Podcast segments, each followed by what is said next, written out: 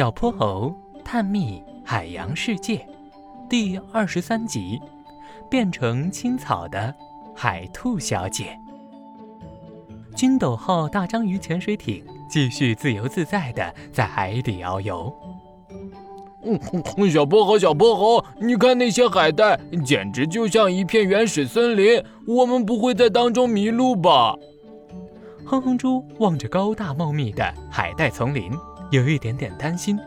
就在这时，他看到有一条鱿鱼在潜水艇外一个劲儿地朝他挥手，似乎遇到了什么紧急的事情。哼哼猪连忙让小泼猴驾驶着金斗号靠了过去。啊啊啊！你们好，我是幼儿园园长鱿鱼夫人。你们有没有在附近看到一条海阔鱼，带着一群小朋友？鱿鱼夫人气喘吁吁地问他俩。海阔鱼，哼哼猪圆溜溜的眼睛瞪得大大的，就是你们常说的海兔子，蹦蹦跳跳真可爱，一对耳朵竖起来那个兔子啊！这位美丽的海阔鱼小姐，哦不是马大哈海兔小姐，上午带着小朋友出来写生，却迟迟不见回去，肯定是又出什么乱子了。唉，可急死我了！小泼猴一听，连忙请鱿鱼夫人上了筋斗号。开始到处寻找海兔小姐，但海带森林里却连海兔小姐的影子也没有。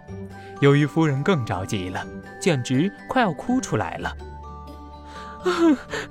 小朋友们连午饭都没吃，家长们马上就要来接孩子了，接不到自家孩子，还不把我们幼儿园给掀翻哟！小泼猴连忙扩大了搜寻范围。就在他们路过一处海底礁石的时候。听到里面有一个压低的声音在冲他们喊：“喂，请帮帮我们，快把那条可恶的小虎鲨赶跑！”大家凑上去一看，真是又惊又喜。叫住他们的正是海兔小姐。这位海兔小姐全身绿莹莹的，两只可爱的小耳朵紧张地竖着。谢天谢地，孩子们也都在，还个个毫发无损，活蹦乱跳的。原来啊，今天上午海兔小姐带着小朋友们准备写生的时候，那条可恶的小虎鲨闯了过来，声称要把小朋友们都吞掉。海兔小姐连忙带着小朋友们躲到了礁石围起来的小空间里，才算保护了大家。但是因为不知道小虎鲨有没有游走，他们再也不敢出来了。孩子们，你们还好吗？午饭也没吃，现在都饿坏了吧？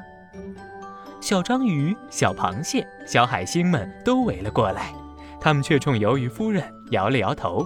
小刺豚还拿出了一块海藻饼干，开心地扬了扬，然后嘎嘣嘎嘣吃掉了。这是怎么回事？平时马马虎虎的海兔小姐，怎么还带了零食来写生啦？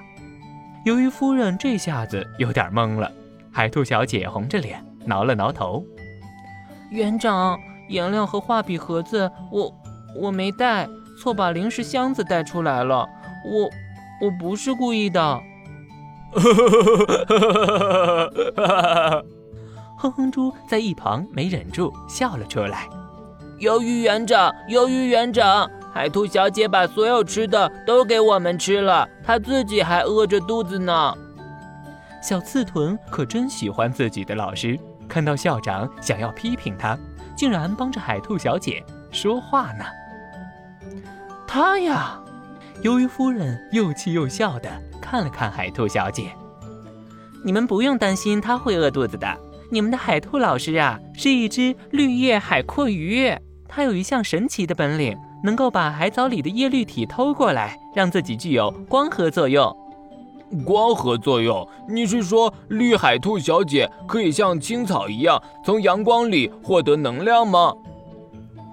别说是哼哼猪，连小泼猴都惊呆了。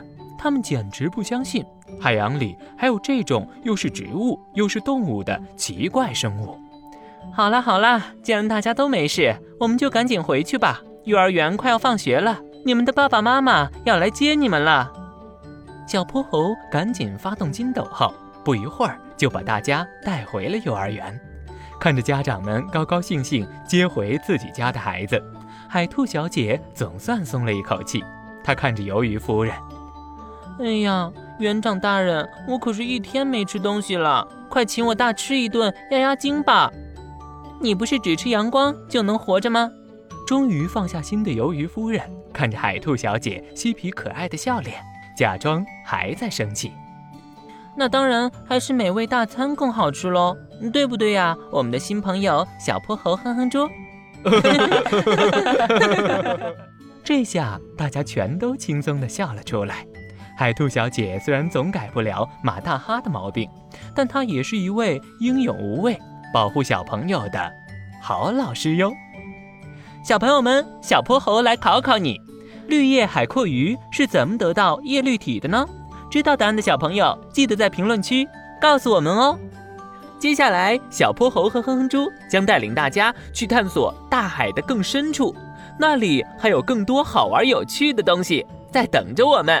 让我们驾驶筋斗号继续前进吧。